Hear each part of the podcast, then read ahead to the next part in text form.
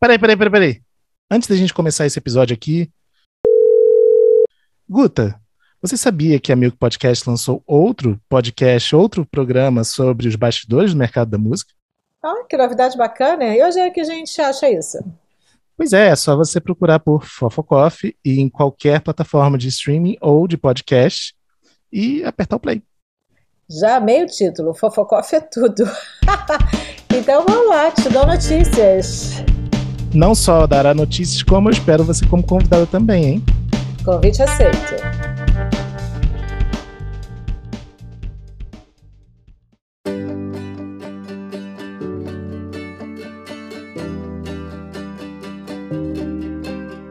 Bem-vindos ao oitavo episódio dessa temporada limitada do Fast Forward, ou FF Podcast, como a gente chama aqui em casa. O Fast Forward é uma parceria entre a Milk, o Música Copyright Tecnologia, o You Got Studio e o Tem Magística Amigos. Eu sou o Fábio Silveira e o time titular hoje está completo novamente com Guta Braga. Uhul! E aí, galera? Bruno Costa. Fala, Fábio. E You Got. Salve, salve galera, tô voltando diretamente do YouTube Space, encontrei uma galera da pesada, todo mundo falando que tá assistindo aí o nosso podcast, mandar um abraço pro pessoal da Hitmaker, Ruxel Beat também falou que tava assistindo, a Flávia da, da, da Warner Editora também. Preparem-se todos os futuros convidados, hein? É isso aí. abraço a todos. O tema de hoje incentiva um embate que na verdade nem é tão verdadeiro assim, já que o pop muitas vezes não bebe não apenas bebe do indie, né, como também engole ele para fazer um outro caldeirão por completo e levar ele um pouquinho adiante. Para falar desse tema, o nosso convidado super especial de hoje é Pedro Seiler, sócio fundador do Queremos. Tudo bem, Pedro? Tudo bem, boa noite, obrigado pelo convite. Prazer estar aqui com vocês. Pedro, conta pra gente, para quem tá nos ouvindo também, em três tweets, qual foi a sua trajetória na música? Bom, tentar cinco tweets, então. é, eu comecei com 17 anos na BMG, fui fazer um estágio lá. É, adorei, encantei pelo universo, sabia que o que eu gostaria de, de, fazer, trabalhar com o universo de cultura, de entretenimento, até que minha mãe viu que se eu ficasse lá eu não ia fazer a faculdade, né? Porque estava gostando muito mais de trabalhar, tudo acontecia de noite. Então eu saí, me formei na PUC, e quando eu, for, quando eu saí, a Biscoito Fino estava abrindo. Então eu entrei na Biscoito Fino, fiquei lá seis anos. Foi uma escola super legal, no universo da MPB trabalhando CDs, DVDs, turnês. Saí da Biscoito, mas continuei super próximo lá, continuando a trabalhar com Chico, Betânia, Simone, fazendo turnês. E comecei a me aventurar pelo universo de direção artística, curadoria, e aí eventos no CCBB, desde Invasão Baiana, Invasão Paraense, Sai da Rede, o Experimente no Multishow, que agora está no BIS, e também vários eventos como o Open Air. Até que em 2010 a gente teve a ideia do Queremos, né, que já faz 10 anos, ano que vem, e desde então tenho me dedicado exclusivamente a ele. No momento em que os shows gringos, né, é, a gente via a música indie, tem tudo a ver com o nosso tema aqui hoje, né? A gente via a música indie bombada, né, de gente querendo escutar e correndo atrás, mas os shows não passavam pelo Rio, né? É, é o Rio era um cenário de terra arrasada, não que hoje em dia não esteja bem é, próximo disso. Mudou alguma coisa. é, mas por outros motivos, né? Porque lá, lá atrás Rock in Rio não tinha voltado, o Lola não tinha vindo para o Brasil. É, a gente estava vendo várias casas de show fechando em sequência no Rio. Então acho que quando a gente começou foi meio uma deu uma mexida assim positiva, né, para o cenário da cidade. Depois a gente conseguiu repetir isso em outras cidades do, do país.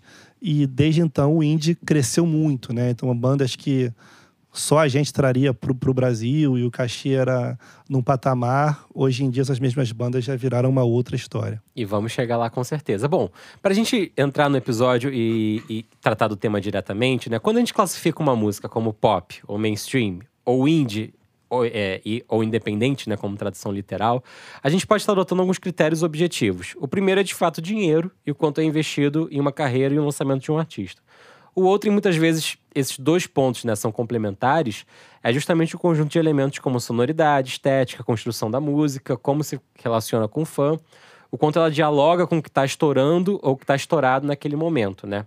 E é interessante que artistas que queiram se posicionar como pop muitas vezes repelem tudo que consideram indie e vice-versa. O artista que é indie, ele faz, ele às vezes é um compõe uma baita música, faz um puta sol, mas faz de tudo para aquilo ali soar o mais, o mais underground possível, possível, é. o mais estranho possível, né? É, e tem um bom número de artistas que, na real, gosta de né, estabelecer esse diálogo e não ser uma coisa que fica ali engessada, né? Antigamente, aliás, ser indie era basicamente não estar assinado com nenhuma gravadora major, né? O, seu, o, seu, o seu label indie, a sua tag indie, vinha disso especificamente. Era sinônimo de querer independência artística. Isso começou a mudar a partir do ponto em que majors queriam, pensando nos números, artistas relevantes com eles, independentemente se colocariam a mão no artístico ou não. Só que para assinar com uma gravadora major, né, se fazia necessário um, um, crescimento por N fatores de público, né? Era muito difícil no momento aí, 2010, início de 2010, né? Você ser assinado com uma gravadora major meramente pelo seu talento ou pela sua base, né? Ou seja, independente, independência artística nesse mundo que a gente vive hoje não é mais o argumento para não se estar numa major, se você gera números, não é isso? É, eu acho que, sem querer ser muito didático, né? A gente não precisa ir até os anos 80, falar de college radio, R.E.M. e tal. Até mas era outro mercado, Era outro, né? mas eu acho que 94 no Brasil é um termo interessante você ver isso. Quando você vê Chico Science, Planet Ramp, Raimundos, Pato Fu e o Rapa, todos em gravadoras grandes, diretamente ou indiretamente, com independência artística e tendo certo sucesso comercial, né? Então você conseguiu ali no Brasil, com, com bandas nacionais, talvez começar esse processo que culminou hoje em dia com nacionais sendo headliners de festival, lotando circo voador, lotando áudio. Eu acho que ali foi um embrião, né? Não tinha streaming, não tinha YouTube, não tinha nada, mas foi um certo início disso que você falou, né? Em termos nacionais. Mas temos internacionais e e que reflete diretamente nos, nos shows do Queremos e que eu brinquei ali de Alô de Caxias, exatamente o que você falou.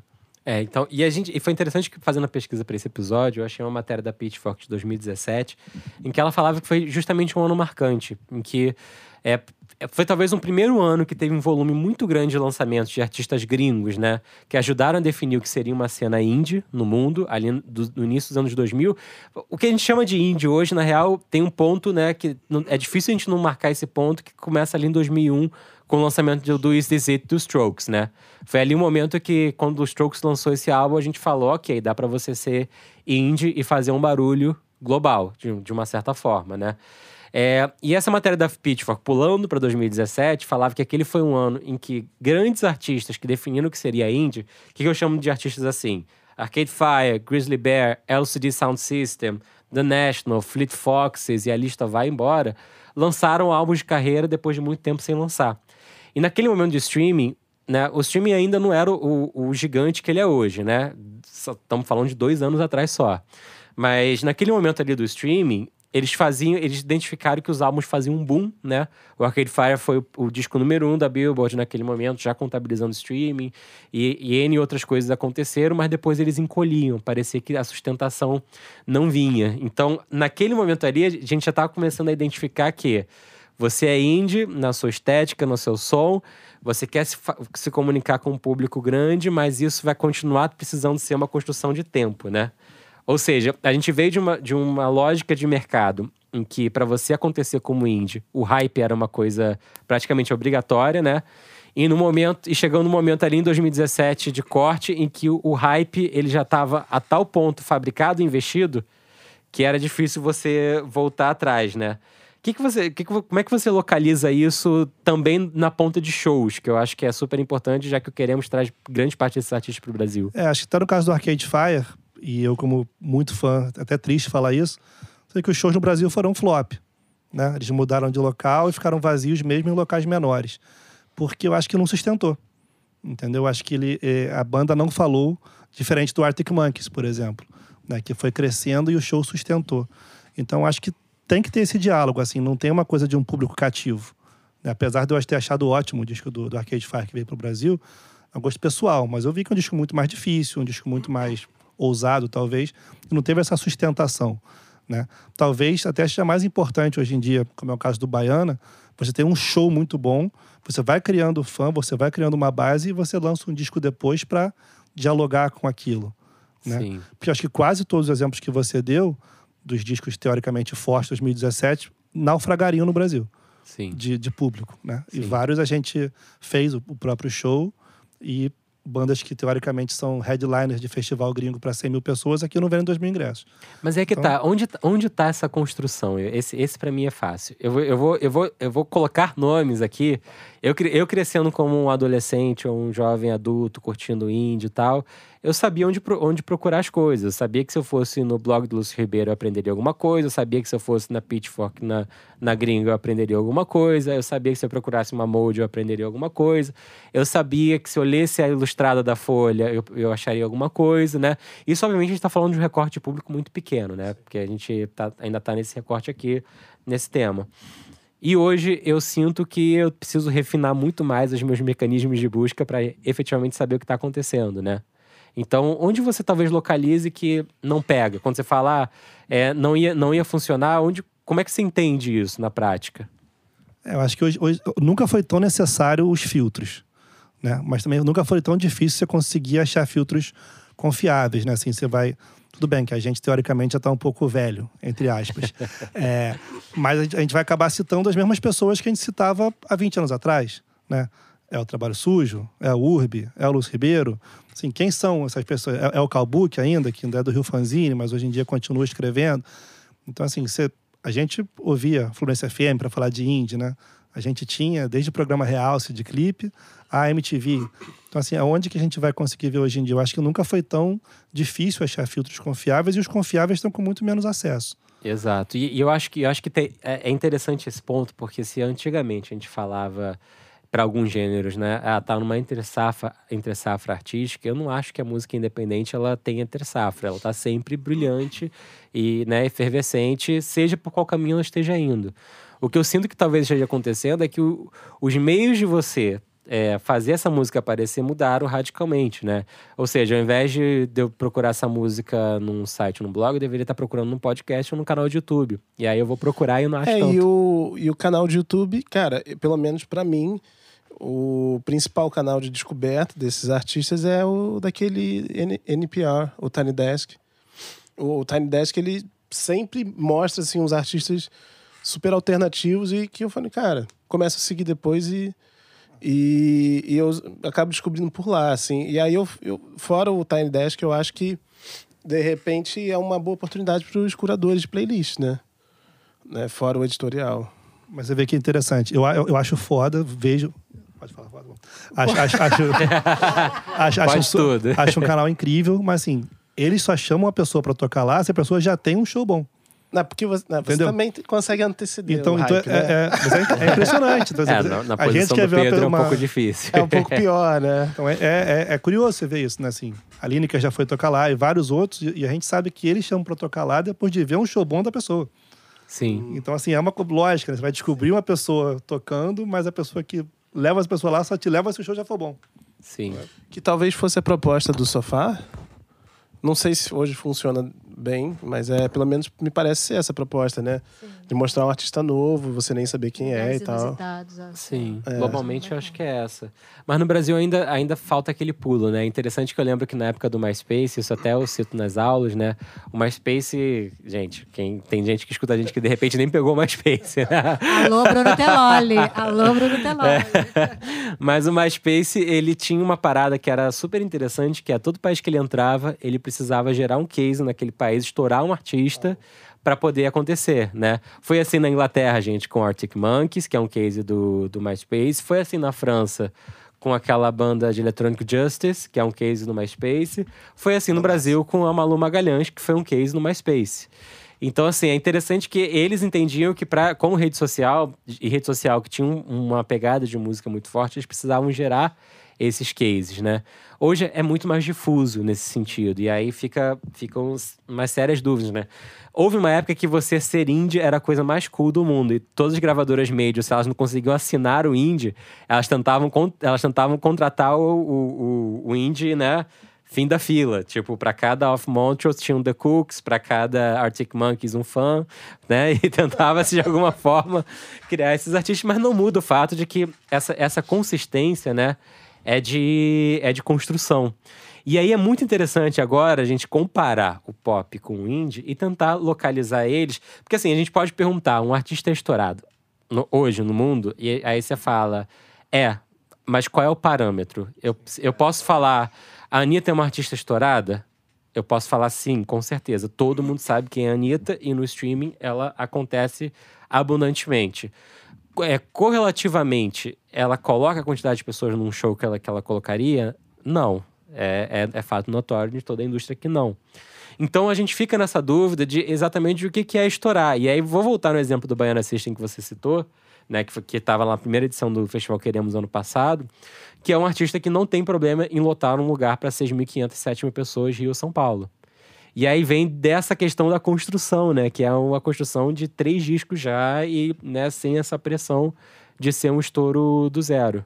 Sim, e, e aí quando você está num, num- num país como o Brasil, especialmente no Rio, com violência, dificuldade de sair à noite, é, problema, problema financeiro, e que o dólar vai a quatro, essa correlação também não é tão direta, né? Porque às vezes o cara tem fã, iria no show, mas não consegue pagar o ingresso que era para pagar, né? Mas assim, eu, eu acho que tem toda a razão, assim, é difícil você construir isso, e, e a gente está vendo nesse cenário me- mediano brasileiro uma coisa muito interessante. Né? Você vê Letrux lotando circo e áudio, Baco lotando vários circos e áudio, Rincon, Cri- Criolo já está acima dessa categoria. Né? Então, assim, a gente não tem os filtros com muito acesso, mas você tem uma enxurrada de artistas que, na nossa época, se você pensar, quem eram? Lucas Santana, Cidadão Estigado, Hurt Mode, vendia 50 ingressos. Né? Tava lá, eu te falo quem tava nesses shows. E eram artistas, e eram artistas incríveis, entendeu? É, isso aqui, hoje em dia, essa mesma turma, não estou comparando em termos de talento, qualidade dos discos, estão botando 3 mil pessoas. Sim. Entendeu? Várias vezes por ano nas mesmas cidades. Então é muito legal de você ver que existiu esse. Não, em cenário Esse de crise econômica ainda. Exatamente. É, e eu acho que o, o recorte do, de, de mercado do Rio é super interessante para esse gênero que a gente está tratando aqui, porque é um, é um mercado difícil, né? Na- Uma coisa é você conseguir construir público em São Paulo, né, de show, e outra coisa é você construir, conseguir construir público no Rio de Janeiro, que é literalmente um público extremamente mais disperso, né? Muito mais voltado à questão da festa. Disperso, sem, sem casa de médio porte. São Paulo tem um sistema SESC que é super formador de plateia. Então acho que tem várias diferenças. E né? que hoje passa por cortes, né, de Também, verbas também. é, A gente tava falando criminosos. em off aqui antes no, do Imperator, né? Pois é, uma casa super legal da Zona Norte, que a gente, como queremos, fez vários shows lá, né? E com essa coisa da cidade partida, ser mais difícil você chegar lá na violência, tá muito focada para samba, mas é muito legal, tá funcionando, tá cheia, é um aparelho público muito legal. A estrutura é muito boa, né, do Imperator. Mas, a- mas rola essa dificuldade do pessoal ir até lá? Acho que é a questão da violência, né? Acho que é uma. É, você cruzar a cidade à noite. É, e depende também para que público a gente está falando, né, gente? Tem, tem, tem- é, o público da, da- do bairro e, do, e arredores pode querer assistir um tipo de música e não outro. A gente estava falando do público, por exemplo, do circo voador. Não, não vai, sabe? Não vai pro, provavelmente para o Imperato, apesar de ser uma casa incrível. A gente Sim. estava falando sobre isso.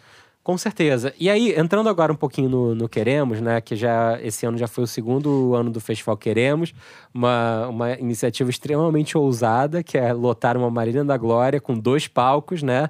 Esquema que só se vê, sei lá, no Primavera Sound de Barcelona, em lugares assim.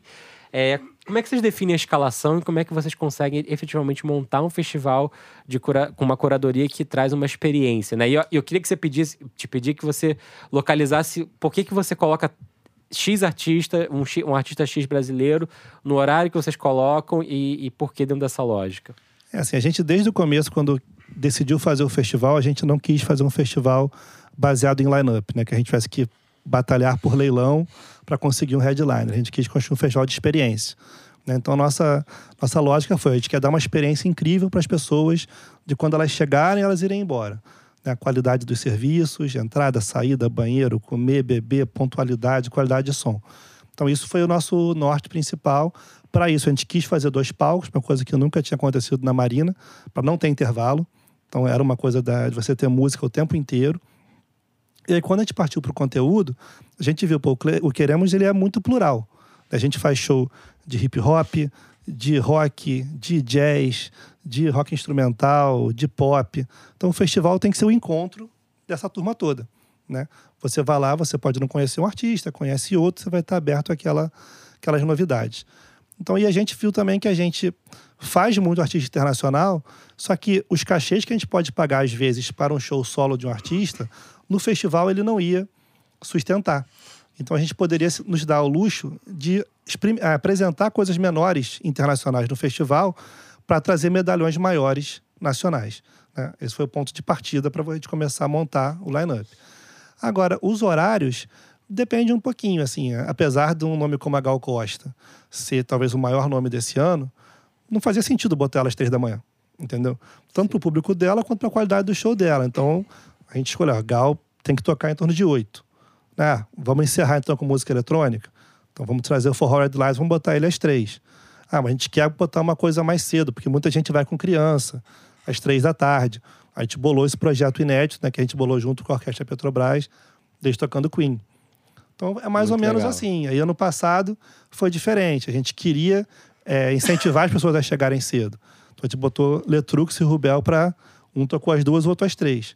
Então, pra galera chegar mais cedo mesmo de e propósito. Surtiu efeito. Surtiu efeito. Legal, Os dois isso. anos, a gente conseguiu que o pessoal chegasse cedo. Então, já tinha, sei lá, 1.500 pessoas. A própria Jade tocou esse ano para um público bem considerável. Assim, não vou saber de cabeça, mas tinha mais de 3 mil pessoas lá.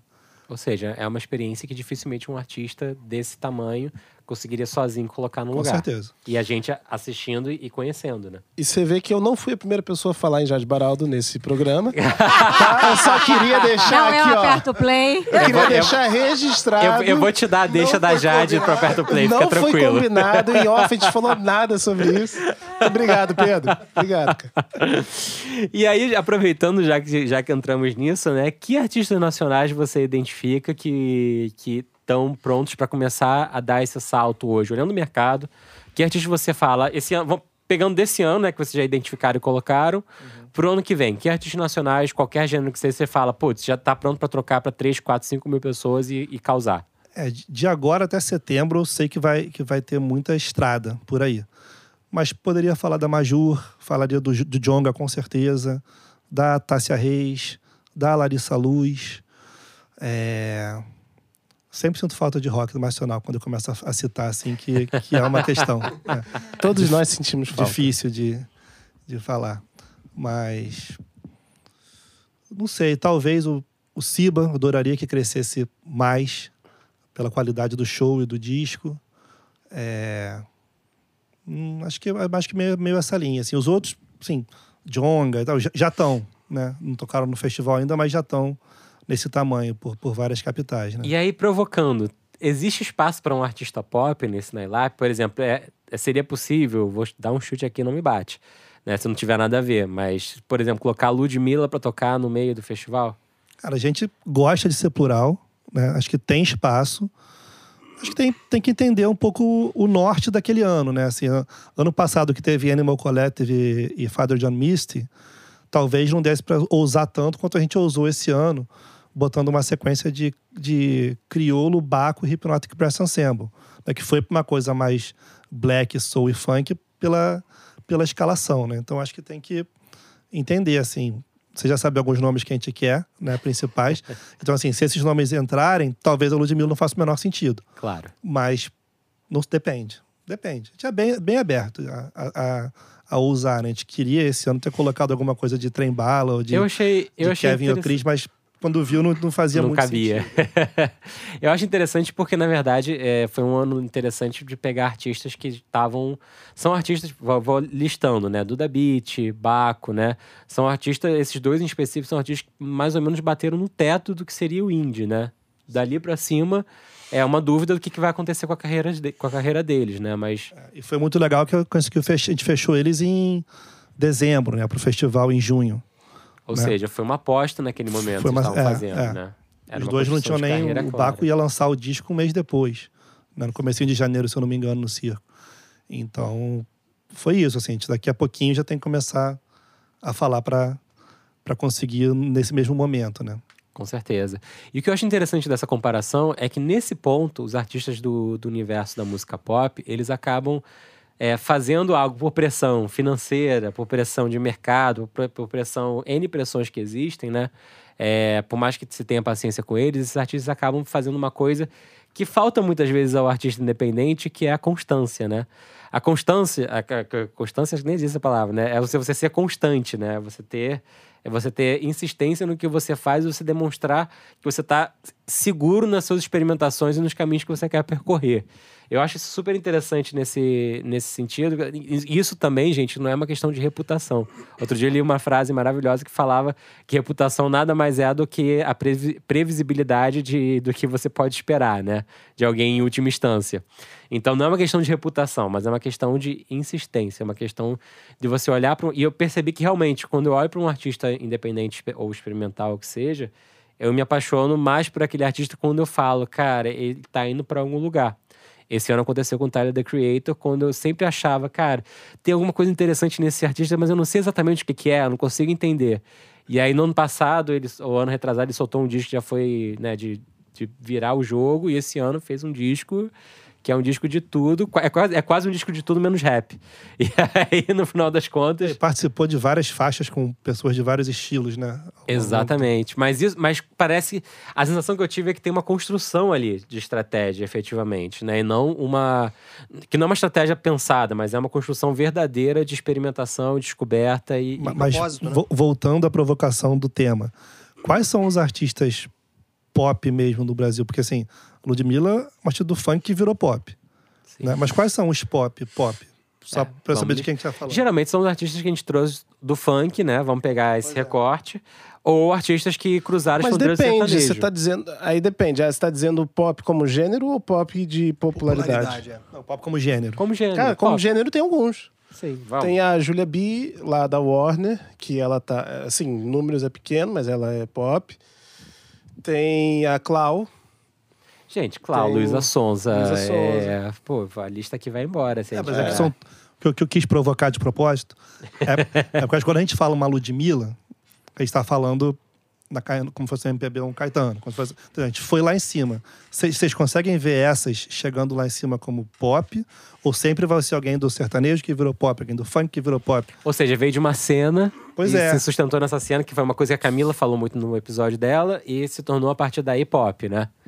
É, é, é, difícil falar. Eu, por exemplo, jamais. Eu, eu não estava imaginando que, um, que uma drag com a Pablo Vittar aconteceu. Foi. É uma cena. Quantos que... ingressos ela vende no show dela sozinha? É, eu também já não sei. Vamos perguntar. Qualquer pros... pergunta? Você sabe, Quantos ingressos vende né, no show dela sozinha? Eu não sei. Ela, em São Paulo, toca no Cine Joia. É isso. Mas o show tá difícil, o mercado de show é difícil. Nós né? temos essa experiência até melhor do que a gente. O mercado né? de show reflete muito o que, que se quer ver de um artista, né? Eu acho que esse, essa é a provocação do Pedro. É isso, entendeu? Porque às vezes você tem muita exposição, você faz programa de televisão, você apresenta programa de televisão, você faz publicidade, mas aquilo ali você está é, trabalhando a sua imagem, né? Você ganha dinheiro, dinheiro com comercial, mas você tem um fanbase que sai de casa para te ver tocar uma hora e meia?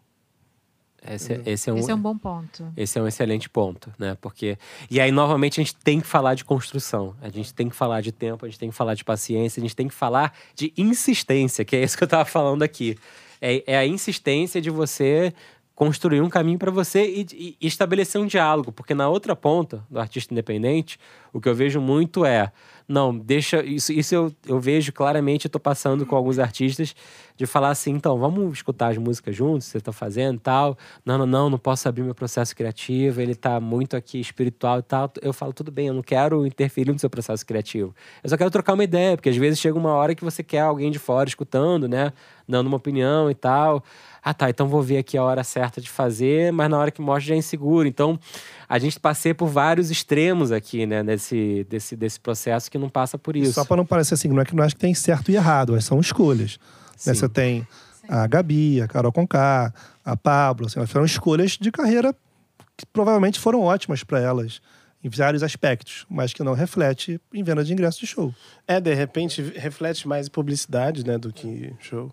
É, é engraçado, né, porque o, o, o Los Hermanos eu acho que pode chamar de indie, né? Mas aí é uma construção de muito tempo. Não, não mas antes, antes de lotar o Maracanã. Eu não, tô, sempre digo, foi tipo, índio. É. é. Los Hermanos estourou com um disco numa gravadora independente, foi abril. Antes deles pararem, antes deles pararem, eles já estavam lotando umas casas de, bem grandes, assim. Mas agora tem esse conceito né? de midstream também, né? Que a gente não falou, né? Que, que, é, é, que fica entre um e o outro, né? Acho que a gente pode ah, falar o, um pouco sobre isso também. Midstream talvez seja lotar o circo, não sei. É, o, midstream pra mim, a partir você, você lotou o círculo, você tá no midstream, né? Explica, explica o conceito, por favor, pra nossa Midstream audiência. basicamente é um termo publicitário, né? Que é Não, criado pela mim, não. publicidade. Em... não, tô Publicitário pra você. É porque teve algum outro episódio que a gente tava falando disso e que você, como o Bruno colocou super bem, que falou, é só mais um termo publicitário É uma pra dizer que é um público de eh, médio tamanho. Médio e é porte, isso. é. A gente já falou disso, público de médio porte. E o que falta para um público de médio porte são locais para se formar público de médio porte, né? Você tem que sair do tocar no Sesc ou tocar no espaço para poucas pessoas, não é o caso do Sesc de São Paulo, né? Para tocar em espaços grandes. E cadê o espaço médio? O espaço médio, por exemplo, acaba sendo que o Pedro faz com a turma dele no Queremos, que é dar a oportunidade para uma Duda Beat tocar para um público de 3, 4, 5 mil pessoas. Cara, é, mas eu acho que falta lugares de pequeno porte bem estruturados, sabia? É, acho- até, até em Nova York e, e Londres, duas mil pessoas não é considerado médio, ainda é, ainda é já é considerado meio grande. Sim. Várias bandas que a gente trouxe pro, pro Rio, que tocavam para 1.500 pessoas, especialmente no começo do Queremos, que muita gente ia pela marca Queremos e não pelos artistas. Os artistas ficavam fascinados, assim, tipo, caramba, a gente toca em Nova York para 800 pessoas, a gente tocando para 1.500. Não, eu continuo indo no Queremos hoje pelo, a, a pelo Queremos. a quantidade eu de casas que descobrir tem é artista. muito maior também, né? Exatamente. Tipo, Então, aqui a gente. Até porque o próprio circo é um caso muito feliz, que ele fica bonito com mil. Né? Ele fica lindo com dois mil, mas fica bonito com mil. Mas É lá fora aí. você tem muita casa de mil, de 800, de 1.100. Então você tem um circuitinho, né? É, podia ter, sei lá, mais casa de 200, 300 bem direitinho aqui, sabe? O Estúdio RJ faz mó falta, o Cinematec faz mó falta. Mistura sabe? fina, ballroom, né? A gente passou É, por tantas falando casas. aí de muitas casas que formaram Foram públicos. e- fechadas. Los, falou do Los Hermanos. Se não tivesse o Ballroom, sei lá o que seria do Los Hermanos. É, não, começou até no Empório, né? Também. Cinis, né? De lona, né? Era, era, um, era um, tinha um circuito. Tinha, É, tinha Estamos falando disso. Mas é, também, voltando para a provocação aqui, né? O que a gente identifica muitas vezes, se a gente pega para olhar para o streaming, é que existe uma tentativa, de fato, do big game, das majors, das grandes gravadoras, dominarem a- as narrativas e, o- e os espaços, né? Eu parei para fazer uma análise aqui, a gente estava até brincando, falando antes da gente entrar aqui no ar para gravar, que eu pe- peguei para ver o, o top 50 do Spotify Brasil, top 50 do Spotify Estados Unidos, top, top 50 do Spotify é, Inglaterra, né? UK. E fora Inglaterra e UK, que é um mercado à parte, né? Assim como o Japão, em que, enfim, várias coisas fazem sentido. É, os Estados Unidos e o Brasil eu não consegui achar um artista que fosse independente no top 50. Ou seja, é um, é, uma, é um domínio de narrativa e assim, aquele fã de música pop que de repente poderia se interessar por uma artista independente, saca? Ele tá dominado num, por uma avalanche de lançamentos de uma atrás da outra, sabe? E aí cê- o máximo perto do independente que ele consegue chegar é na Lana Del Rey, porque ela não tá dentro da caixa, né, de nenhuma artista grande de música. É, o que, eu, o que eu vejo, que a gente estava falando aqui um pouquinho antes, é que o excesso de informação, o excesso de possibilidades, está cada vez afastando mais as pessoas do conteúdo, né? Por incrível que pareça. Né? Um universo dominado por playlists, como você é, desvendou aí, as playlists não são orgânicas e espontâneas, né? É, eu gosto de fazer as minhas por causa disso, no- normalmente. Mas, mas nós, acho que nós somos cinco aqui que somos consumidores de música, que não É, é. não é o, o grande público, né, nesse e, sentido. E eu acho que uma coisa legal de você ver em vários festivais é que o festival talvez seja uma, uma opção que você realmente consiga fazer isso, né? Que você pega desde o Primavera ao Lula, ao Queremos, que é muito menor, mas você consegue ter ali no meio da programação uma coisa que você não conhece, que é independente mesmo, sabe? No Coachella sempre tem uma tenda que você só vai de coisa nova independente. Então acho que são situações que se você quiser estar exposto a isso, você consegue. Mas no streaming é muito mais difícil. Você tem que ter muita força de vontade, ir atrás, porque senão você não vai achar, cara. Então, essa é uma pergunta que eu tenho. Vocês estavam falando que vocês procuram fora das plataformas para conhecer o que é de novo, o que é bacana, né? Ah, então, o algoritmo não funciona, porque eu não uso. Eu, eu ouço as minhas playlists e playlists de amigos, né? É pouco tempo que eu tenho para ouvir música, na verdade, com tantos contrastes no dia a dia. Aí pergunto, o- o- o- as recomendações dos algoritmos das não funcionam para vocês? Depende do pres- contexto, né? Eu acho que a gente é consenso que o radar de novidades do Spotify, por exemplo, funciona super para indicar coisas novas pra gente descobrir. Funciona, mas eu tenho que ter boa vontade, porque eu uso para trabalhar o Spotify, né? Então, Às vezes ele recomenda as coisas assim que eu fico, ai, não, já sei de onde isso veio. Já sei o que, que eu ouvi pra me levar nisso. É, e eu não quero, daí tem que ter uma boa vontade, ficar pulando, assim, tal, mas... Mas então não é uma fonte pra vocês, assim, de... Não, é uns 50%, assim, é... eu- e, na verdade, o- a descoberta do, do radar de novidades como uma possibilidade é, em relação a novidades da semana me faz querer interagir mais socialmente nos perfis dos artistas que eu gosto. É isso. Mas, de qualquer forma, é pouca informação. Esse é um ponto importante. A informação, para quem é independente, ela é pouca perto do que você precisa para você se apaixonar. Quantas vezes a gente não se apaixonou por um artista, não porque a gente só escutou uma música e achou legal. No mar da playlist, uma música legal é uma música legal que eu separei ali. E às vezes eu vou levar dois anos de insistência daquele artista para entender que, cara, ele é incrível porque olha o que ele tá falando aqui, isso aqui na verdade era um discurso, né? Volta ao exemplo do Tyler, The Creator, que depois que ele lançou o último disco e o penúltimo, todo mundo parou para falar assim: caraca, na verdade ele tava criando personas nos discos dele. Aí ele foi, ele foi xingado de homofóbico, ele foi xingado de N coisas que na verdade eram personas e personagens que ele estava criando para aquilo ali se tornar uma, uma obra criativa efer- efervescente. Leva tempo para se aprofundar num artista, leva tempo para conhecer. Eu vou dar um exemplo do quanto essa, essa- esse conhecimento é, dessa forma muito, né, é, direta leva a dúvidas. Quantos amigos que eu tenho que só escutam música pop, principalmente mais novos, achavam que aquela música do Tame Impala que a Rihanna regravou era da Rihanna. Aí eu falava, eu pegava, colocava pra tocar o Tame Impala e falava, ué, quem gravou essa música da Rihanna? Eu tinha que explicar, contar uma longa história pra explicar, saca? E não é uma coisa que tá longe, gente. Tame Impala é headliner de festival, é uma coisa que fala com muita gente. Então, assim, existe um caminho da informação que não é claro. Enquanto o nosso, enquanto ah, o mercado da música continuar dominando o, o discurso, continuar dominando a discussão, levando para o lado dessa, dessa, desse volume de lançamento e sem contextualizar, criando só factoides, né? Fica difícil entender para onde a gente vai, né? Fica difícil o Pedro conseguir colocar no- essa galera no show. É, fica tudo muito efêmero, né? Muito. O próprio Tame Impala, né? Que a gente trouxe três vezes, né? Assim, a gente tava construindo uma coisa com eles e agora não dá mais pra trazer. E, e- e- e, por um lado, isso é um, é um mérito também da banda, né? Mas assim, mas se eles cresceram a esse tamanho, mas os fãs da Rihanna não sabem quem eles são, então assim, tem alguma coisa incompatível aí na, no processo de crescimento, né? Com certeza. E Pedro, como é que você busca esses nomes novos? Para gosto pessoal ou para queremos? Para para queremos. Ah, tá. Cara, pro Queremos a gente tem, a, a plataforma ajuda muito a gente, né? Então a gente analisa os pedidos. Então tivemos cases como Cat Empire, The que eram bandas que a gente não conhecia e que de Olha que repente interessante. pipocou dois, três mil pedidos. A gente foi Legal, atrás e legal. trouxe. Mas ao mesmo tempo a gente não pode ficar refém disso porque as pessoas pedem YouTube, as pessoas pedem bandas que já acabaram, pedem bandas que a pessoa já morreu. Então, assim. então, os pedidos são um norte, né? Não são, não são seguidos à risca. E tem coisas que a gente acredita, tanto curatorialmente quanto como por oportunidade, né? Que Bandas estão vindo para a América do Sul, que a gente gosta, que a gente acha que pode, pode funcionar. Então, é uma mistura. Vai por vários caminhos, né? É- é, voltando nesse ponto aqui, eu acho que é legal a gente falar disso e demorar um pouquinho mais nisso pelo seguinte, né? Grande parte dos artistas pop acabam sendo produzidos ou tendo músicas compostas por artistas indies, né? Nesse, nesse universo. Então fica a pergunta e a provocação de onde está a informação e como essa informação é interessante. Eu acho que tem passos importantes no streaming, né? Vamos colocar aqui. Você poder ter acesso à letra da música, o Spotify agora mostrar créditos, né? É, a letra da música tá na Apple Music, tá na Deezer e tudo mais. Ok, passos importantes. Mas como a gente cria, e, e, e- e assim, é, o, o fast forward às vezes é um, é um espaço que a gente mais problematiza do que oferece soluções. Mas que a gente precisa falar disso, porque senão a gente não consegue, de, de alguma forma, é, provocar e, e trazer que isso está na nossa cabeça o tempo todo. Como pessoas que trabalhamos, seja no- na frente de show, seja na frente de marketing, seja na frente de artístico, seja no estúdio, né? seja no, no contrato. Ter todos aqui trabalhamos em todas essas frentes.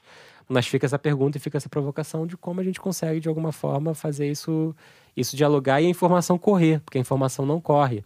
A, a playlist é fundamental enquanto ferramenta para você se apaixonar por uma música, para você curtir um mood, né? É fundamental. Como eu descubro que, que eu preciso conhecer aquele artista, eu acho que é o passo seguinte, né? E aí, vou fazer uma provocação pro Pedro aqui, porque eu acho que é interessante. Um artista como o Silva, que a Som Livre, por exemplo, tenta colocar toda hora a um novo, um outro patamar, né? Pô, se ele fez um feat com a Anitta, o próximo feat tem que ser a Ludmilla. Mas será que o Silva, para ele poder parar de fazer a turnê cantando Marisa e passar a fazer a turnê nova dele, com as músicas dele e tal, não tinha que estar tá tentando fazendo né, uma, um passo atrás em termos de construção de público e tocando Não Queremos e fazendo os passos assim?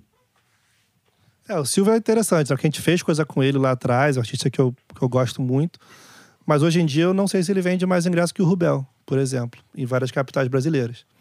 Então acho que realmente são caminhos, né?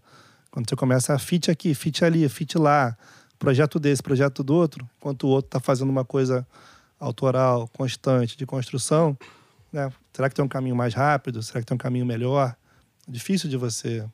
Difícil, saber, né? né? Até... Ganha imagem e perde público, né? É. Difícil até porque não não é um caso de um caminho que necessariamente tenha passado por um lado, né?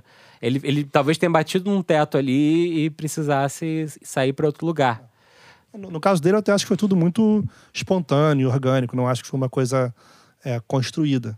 E, e citei o Rubel, mas poderia citar outros, porque esse, esse universo folk pop do Brasil está crescendo bastante também no. Como é que é? Mid. Mid Midstream. midstream, midstream aí que vocês falaram. Mas eu, eu acho que sim, acho que leva, leva tempo, leva tempo, é o que você falou, cara. É, ao mesmo tempo eu não sei, por exemplo, para quantas pessoas toca o Lagum, para quantas pessoas toca o Melim. pra O Rubel, por pessoas- exemplo. Para É, quantas é, pessoas é, toca, Pedro? O Rubel é outro, pa- é outro Não. patamar É já. uma surpresa para mim ouvir falar de Rubel, porque primeiro era uma coisa. Ele, carioca, estava em São Paulo, né? E agora está voltando, é isso? Não, o Não, Rubel, tá voltando, ele cresceu. É ele outra cresceu bastante no último disco, mas está perto do que o Fábio falou de, de Melin, Melim, Lagum. E- Esses aí estão bem grandes. Eu queria falar assim, é, do ponto de vista de produção musical, uma coisa não, não sobrevive sem a outra. Assim. O pop ele precisa, historicamente, dos movimentos de nicho, dos movimentos indie, para trazer elementos novos, tanto sonoros como estéticos, para coisa se para coisa andar. Então assim, a gente está discutindo aqui, beleza? O indie é uma coisa, o pop é outra, é, mas se você pensar estritamente em produção musical, o, o final do indie é, é meio que dar subsídios novos para os artistas pop, assim. Tô pensando na Billie Eilish, assim. Se Excelente você, escutar exemplo. o, se você escutar o disco da Billie Eilish antes dela estourar, você diz que é indie. E depois que ela estourar, você diz que é pop. é bem isso, na real. E se você for pegar a sonoridade de vários artistas, né, acaba acontecendo isso. A, a Billie Eilish, ela tem umas canções num formato bem pop, mas a estética é bem indie, né? Eu acho que é isso. E, fi- e fico feliz, né, que tenha, que tenha esse tipo de artista fazendo, né, é, ultrapassando esse tal do teto que você falou, que existe aqui para alguns artistas no Brasil. Eu não, não nem queria determinar esse teto, né? Mas é, é difícil a gente conseguir mensurar, né? Porque na real a gente vê um artista independente lotando um circo voador, colocando 3 mil pessoas lá, Não, não são duas mil. 2 mil e poucas, né? É o teto. Enfim, batendo o teto da, da É, defesa civil. o teto, realmente, é literalmente. Ou a gente vê alguém lotando a Áudio Clube em São Paulo, ou a gente vê alguém, sabe, colocando realmente gente em um, em um espaço desse. A gente fica feliz, a gente fica, caraca, né? Qual é o próximo que vai acontecer e tal. E a gente vai percebendo que isso demora, né? Não é um, não é um processo tão, tão rápido ou tão, ou tão orgânico assim. É, mas o que eu, que eu complementando, mas é, discordando um pouco, que eu acho que a provocação do Fábio era mais de discurso do que de estética. Eu acho que a apropriação, talvez indo já na próxima parte do debate, é muito mais o pop se apropriar de um discurso que não é dele, talvez ele nem acredite para chegar em outros lugares, como a questão racial, como a questão É que falamos no último episódio aqui LGBT, sobre LGBTQ. Então acho que vai, vai um pouco além da estética. Sim, sabe? sim. É, é o ângulo que você olha a história, né? É, total. E eu acho que tem aí também uma. Porque, na real, assim, muitas vezes o mesmo produtor trabalha com indie e trabalha com pop, né? a verdade é que a gente traz mesmo, mesmas, mesmos olhares, mas muda um pouco. Não sei se muda, né? É, é muito difícil falar de uma forma geral e eu acho que acredito muito caso a caso, né? Eu, por exemplo, eu, por exemplo, já vi artistas indie copiando a Lana Del Rey, né? Que foi feita como uma artista, uma artista pop mainstream. Mas eu acho que é um caso de se, de se pensar caso a caso e de se entender como, como isso se- se transfere sonoramente, né? E hoje eu vejo que se a gente vem dos anos 2000, né, e 2010, com a preocupação de se, de se. O indie, né? Vamos fazer o recorte do indie. Com a preocupação de soar interessante, diferente, legal. Porque o cool era ser diferente, o cool era ser um retrô que trazia alguma coisa nova. Tinham várias formas de você ser cool, né?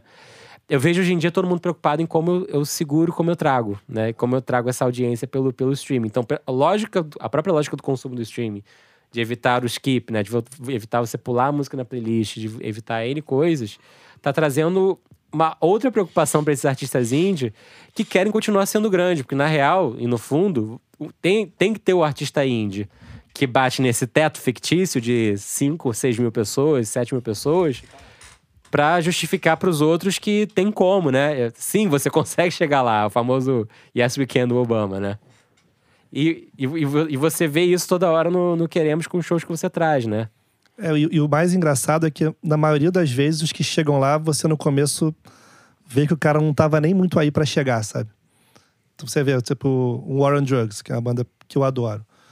O primeiro Dois. disco, o cara tem música de seis minutos. Entendeu? É Quem no streaming lança música que você tem que gostar em 15 segundos? No último disco também. Pensando, pensando nisso, né? O próprio Criolo, né? Quando ele tava explodindo o hip hop, o cara foi, fez de samba. Sim. Entendeu?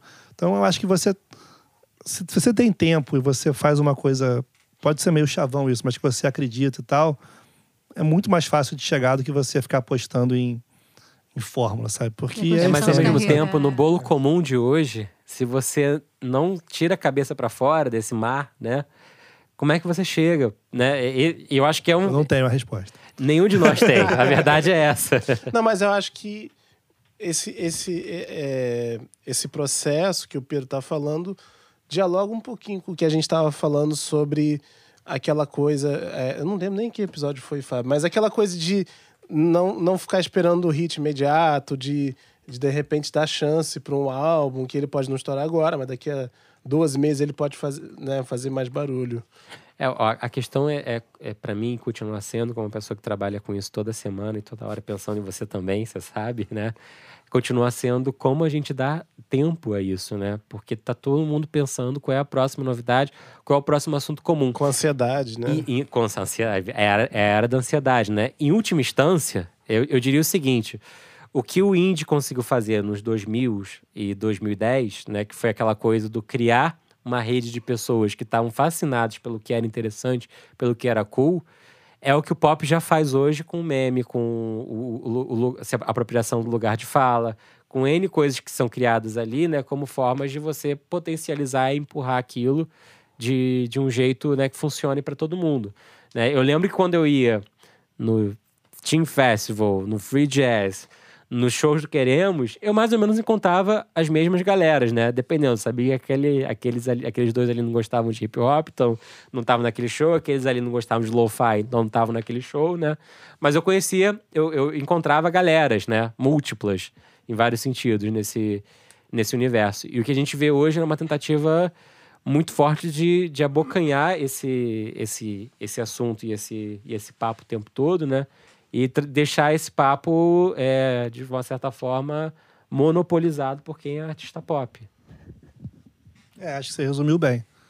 Mas também tem uma outra questão, assim, que acho que a gente é meio saudosista, assim, do, do passado, né? Tipo, igual o colégio, né? Que só lembra da parte boa.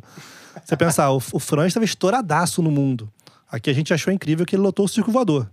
Pois é. Né? Tipo assim, caraca, o Franz lotou o circo voador. Tipo, o circo voador é lotado toda semana hoje em dia, por qualquer artista nacional, né? Então, assim, não foi essa coisa tão enorme assim também, o início dos anos 2000. Pois é. Aqui. O Team Festival e o Free Jazz, nego dava ingresso na porta para qualquer um, para qualquer dia. Total. Da Bjork pro Kanye West. Total. Assim, nada esgotava. Total. Entendeu? Então, assim, o Rio é, é, o Rio. Já era o Rio e continua sendo o Rio. Essas coisas não eram desse tamanho, né? Sim. Então, assim, e é engraçado que, ser... que, eu, eu lembro nitidamente dessa época do Franz, que eu acompanhava os shows gringos, né? E aí, quando eu, eu fiquei sabendo que eles iam tocando Circo Voador, eu falei, caraca, uma oportunidade de ver eles de pertinho, assim, sabe? Sim. Num ambiente é. ultra intimista, legal, e part sendo parte Exato. do show. Exato. Pô, é que isso. maravilha, né? Mas olha que interessante, eu tô olhando aqui o. Eu, eu, fui fazer esse exercício já que o Pedro provocou, da coisa do Lula Palusa. Eu vim fazer esse exercício da gente ver qual foram, qual foram os headliners do Lula Palusa Brasil desse ano, 2019, né? Que passou. Arctic Monkeys, um artista construído de forma independente Tribalistas, um artista nacional, né? Que estourou com lógica de médio, já eram grandes e tal, mas aqui. Sam Smith, um artista gringo totalmente feito na lógica major pop, né? 1975, eu acho que o 1975 talvez entre naquela categoria é, pop é, indie de major, né? Aquele indie que a major tenta imitar. Saint Vincent, 100% indie, né? Macklemore já é um pop totalmente de, de, de major, né? Aí temos o Kings of Leon e Lenny Kravitz. Kings of Leon vem do independente, né? Lenny Kravitz, major. Bring Me The Horizon, que eu acho que aí vem também um pouco dessa lógica. Post Malone, antes de ser o estouro que é hoje, né? Se a gente considerar que Post Malone tá top 50 do, do Spotify, eu olhei Estados Unidos, eu olhei Brasil, eu olhei global, 10 músicas no top 50, gente. Isso aí é uma coisa que não dá para colocar como... Não dá pra aturar, né? Pô, impressionante. Vamos mudar isso. É, é, é- é um fato incontestável, assim, né? Georgia Smith, que ainda era sendo feita, e Odessa ainda sendo feita. E o domingo, né, que a gente tinha Greta Van Fleet, uma grande aposta, tá aí também. Mas também já nessa lógica de major, né? Vamos falar. Kendrick Lamar, que é um ponto fora da curva, né, em termos de rap e tudo que vinha sendo feito. Interpol, que é um artista.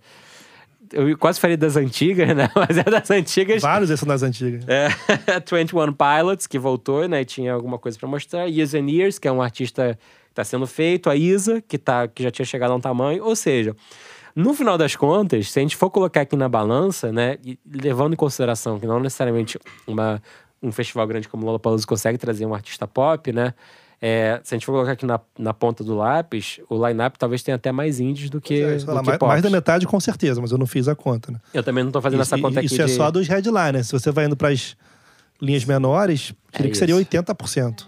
É isso. E aí você tem, por exemplo, no Rock in Rio já com mais artistas, com certeza pop, mas aí também muito segmentado, né? Com uma outra experiência de show. Você tem o dia que é do rock pesado, você tem dias ali que vão, né? O dia que é do, que é do Drake, por exemplo. O Drake aqui caberia super no Lollapalooza, dentro dessa lógica aqui, né? Que conversa com esses públicos. Ou seja, é o que a gente diagnostica aqui, pensando alto, né? Porque também quando a gente se propôs a fazer o Fast Forward, a gente achava. A gente podia ter feito um grupo de trabalho, um happy hour, mas a gente fez um podcast, porque aí toda semana a gente tem que se ver obrigatoriamente e ainda chamar os amigos, né? É, é a amizade levada a sério, na real. é amizade isso. levada a sério, amizade levada a sério. A gente chegou à conclusão nesse, nesse brainstorming aqui que, de fato, é, a construção ela resulta em ingressos vendidos e ela resulta em relevância a longo tempo, né? É, e volta a MTV, né? De verdade, assim, com música e tal. Porque, pô, faz falta, né? Pô, mas aí tem que achar com a MTV do podcast, do YouTube. É outra lógica, Tem que né? ter várias MTVs, então. É isso. Bora pra Aperto Play? O Aperto Play é a nossa sessão semanal de indicar. Eu acho que da parte da próxima eu já posso não falar isso, né? Porque todo mundo já sabe o que é o Aperto Play, quem escuta a gente. Mas a nossa sessão semanal é de indicar músicas incríveis ou, ou lançamentos incríveis que a gente tem escutado. Eu vou começar com a Guta Braga. Ai, que luxo! Pra quem você aperta o play essa semana? Então, eu aperto para alguns artistas. Vou começar com o meu querido Rashid, que acabou de lançar um álbum, aliás, um projeto maravilhoso. Ele lançou um videoclipe chamado Tão Real, é o sétimo álbum dele. Esse videoclipe ele gravou no centro de São Paulo. Muito bacana, muito bacana, vale a pena conferir. Aperto o play também para Elza Soares, mas como a gente já fofocou antes, Ah, não. A Elza é- Soares é, é, é lavada é, esse, é, aqui. é. Então, eu ouvi esse fim de semana, adorei a música Blá Blá Blá, mas eu vou deixar você falar mais detalhes, inclusive sobre os autores Blá Blá Blá, que eu não sabia. Não, tem essa Que é lista aqui. incrível. E Brasis, que é do Gabriel Moura, que é uma regravação, ficou incrível com ela. Aliás, esse disco está todo incrível, mas eu vou deixar esse para você falar com mais detalhes. E eu tenho uma cola que eu peguei no meu grupo lá, o MCT, que é uma banda chamada Trenches of Fire. É uma banda carioca, olha isso, de power metal. Uau. É. Guta da metaleira, né? Ela tá indicando os depois rock pesados tanto de Pantera, semana agora aqui. eu estou de Traces of Fire. O nome do disco é The Valley of Lost Souls. Olha, que legal. É, essa é a minha outra. E outra dica também que eu peguei lá no meu grupo foi o Fábio Pérez que deu, é da Lari Basílio. Um- a gravação é uma regravação, Man in the Mirror. Que legal, regravação Essas do são, Michael as, Jackson. essas são as minhas dicas do Aperto É, eu já vou pegar então a deixa, porque minha, minha dica principal da semana é o disco da Elza Soares. O disco da Elza Soares novo, chamado Planeta Descasso, Fome. descasso. feito, acho que é quase um consenso aqui, menos acho que o Bruno não ouviu, né? Não ouvi, não, mas tá tranquilo, Bruno, gente. tô me sentindo muito hype agora. Ah, Mas não, ele- mas eu, eu fui impactado por, por todas as playlists pelo disco da Elsa, eu só não. Eu só É realmente que, não é ouvi. que o caso da Elsa realmente é impressionante. Ela vem de uma sequência de discos brilhantes, e quando você achava que não podia mais vir disco brilhante, vem um disco talvez ainda mais brilhante que os anteriores como disco, né? É, sim, eu, eu acho que o, o Mulher do Fim do Mundo foi realmente um recorte na carreira dela, por ser todo inédito. Assim, Eu acho difícil comparar os outros dois com ele, né? Sim. Mas eu achei que esse aí foi interessante que talvez não tivesse mais para onde ir naquele formato e ele conseguiu ir para um outro lugar, É trazendo Gonzaguinha, trazendo uma sonoridade talvez com um pouco mais de swing. Sim. mais politizado ainda, né? Mais, É, infelizmente mais, político atual. dela, exatamente. Essa frase usada toda semana com alguma coisa, né? É muito atual, é muito atual. Que É, merda, vou fazer né? uma Questão atual. comparação extrema aqui, né? Se, se o filme quintessencial do que a gente vive hoje é Bacurau, provavelmente o disco quintessencial é a Planeta Fome da Elza Total, Soares. total. Não, e o blá blá blá é a música do momento, é a trilha sonora do nosso momento político. É isso, é 100%. e, é, e é um disco muito relevante, com, com participações muito pontuais, muito bem produzido pelo Rafael Ramos, que já esteve aqui com a gente no episódio 5, né?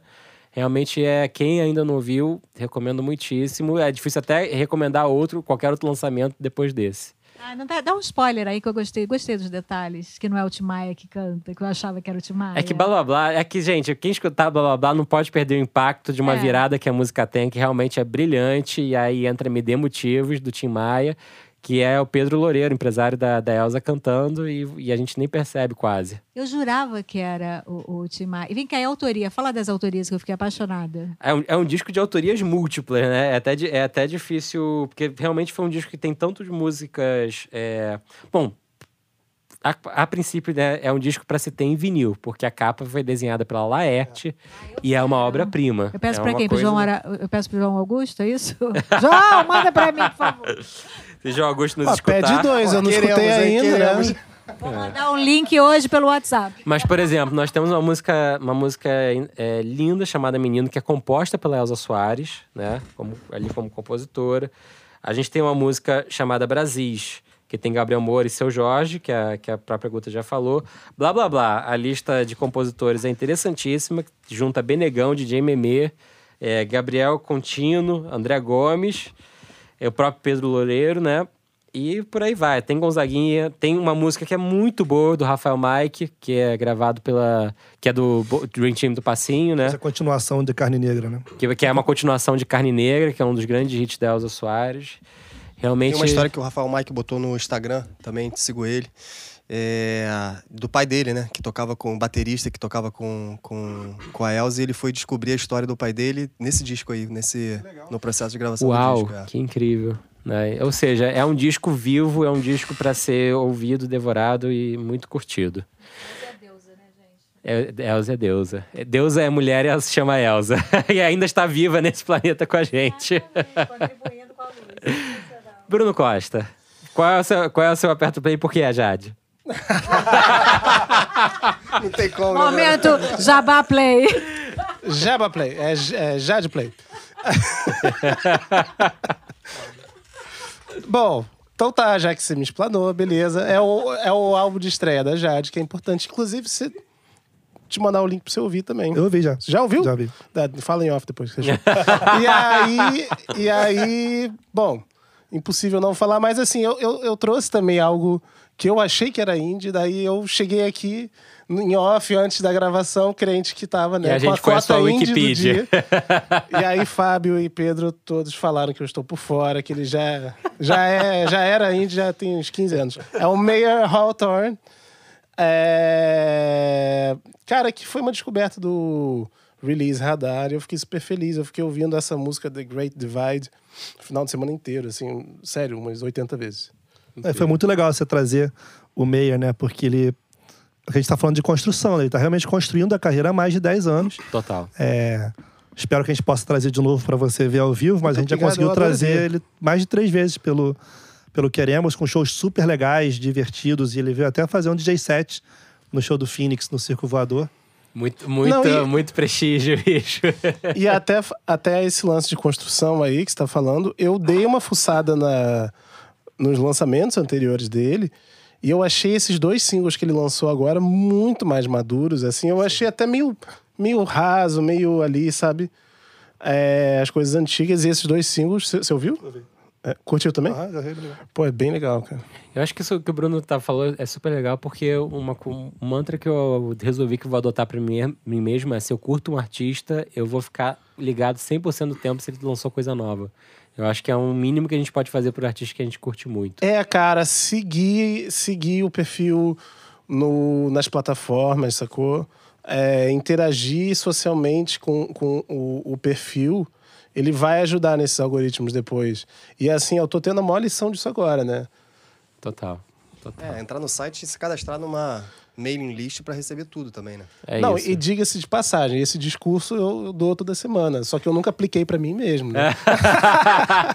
de que tem que interagir Tá socialmente. na, tá na hora de não ser um mau exemplo. You got. Sim. Bem, vou falar essa semana, também vai ter controvérsia na mesa se é índio ou se não é índio. Ih. Vamos lá, Lumineers. Lumineers, é... Ah, é indie, né, Pedro? No, no Pedro que diz. Não, Na cara. verdade, é, ele define Lumineers é é a é. cota folk que Cara, o, o. Lumineers tem, tem poucos artistas que a gente traz que, tipo, tem que não trazer nunca mais na vida por ter tanto trabalho, uma, uma experiência tão ruim. E eles foram, tipo, uma experiência péssima. Sério, agora conta, conta aí. Cara, deu quase briga física no, no backstage, de tão ruim que foi, que foi a relação. E nesse aspecto, obviamente, foi um show que deu um super prejuízo, não vendeu nenhum ingresso, praticamente. Não, então não é indie, porque indie tem que ser legal e o Pedro não quis dar esse sinal. É isso. Não é indie, é folk. Enfim, uma banda folk tá, tá ah, lançando o terceiro disco, agora lançou sexta-feira, né? O álbum 3. É, no meu passado de publicidade, eu já ouvi muito Lumineers. Pra quem trabalha com publicidade, sabe que de 10 entre 10 criativos, você chega na reunião, eu quero um um violão igual ao do Lumineers, eu quero aquele som de tambor do, É, do Lumineers. era, era tambor, violão, palminha e rei, né? É, Coro tudo, de rei. tipo, cara, pro mercado publicitário, era, o- era, os caras, inclusive, devem ter sincado muito e, e feito muito dinheiro com, com, com isso. Mas, enfim, é uma banda super folk, e folk na acepção mesmo, assim. Você escuta o disco de cima a baixo, violão, violão, violão, violão na cara. É, pros produtores musicais aí que, que escutam a gente, é, tem um site chamado Pu- Pure Mix Online, que é um site muito legal de, de que faz masterclass, assim, né? Com, com mixadores, produtores e tal. E tem um- uma aula lá com o Ryan Hellwitz, que é o, que é o mixador do, do Lumineers. E, cara, o som indie que o mixador dele tira é muito legal. Então fica aí, fica aí dica. Álbum 3 do Lumineers. Pedro Celha, a- dá, dá o seu- a sua playlist agora. É, a minha, minha dica seria a Elsa, mas assim, continua sendo, mas eu vou falar do disco do Siba também, que é um artista que eu acho genial e o disco novo dele tá incrível também, super importante pro momento. E de gringo eu falaria do Black Pumas, uma banda que eu também descobri essa, essa semana. Eu lembrei de uma outra coisa que não é nem tão é, nova, mas que eu acho interessante, que é uma cena de jazz de Londres que está super forte, eles se chamam de British Invasion. Tem vários artistas legais para seguir, tem desde Yasmin Lacey, é, cara, tem muitos artistas legais dessa, dessa cena que vale a pena conferir. Pô, que, que incrível. Eu, eu tenho que começar a fazer o aperto play com montando a playlist aqui, pegando e jogando. É, gente, uma hora vai sair essa playlist, a gente jura, tá? Aí, ó, vai, Bruno. Pedir ajuda pro Pedro aí pra montar essa playlist. Ia lá. Joint venture aqui. Fechado. Pedro, muito obrigado pela presença. Obrigado a vocês, foi um prazer. Vida longa ao programa. Muito obrigado e até a semana que vem, pessoal. Valeu, valeu, valeu. Tchau.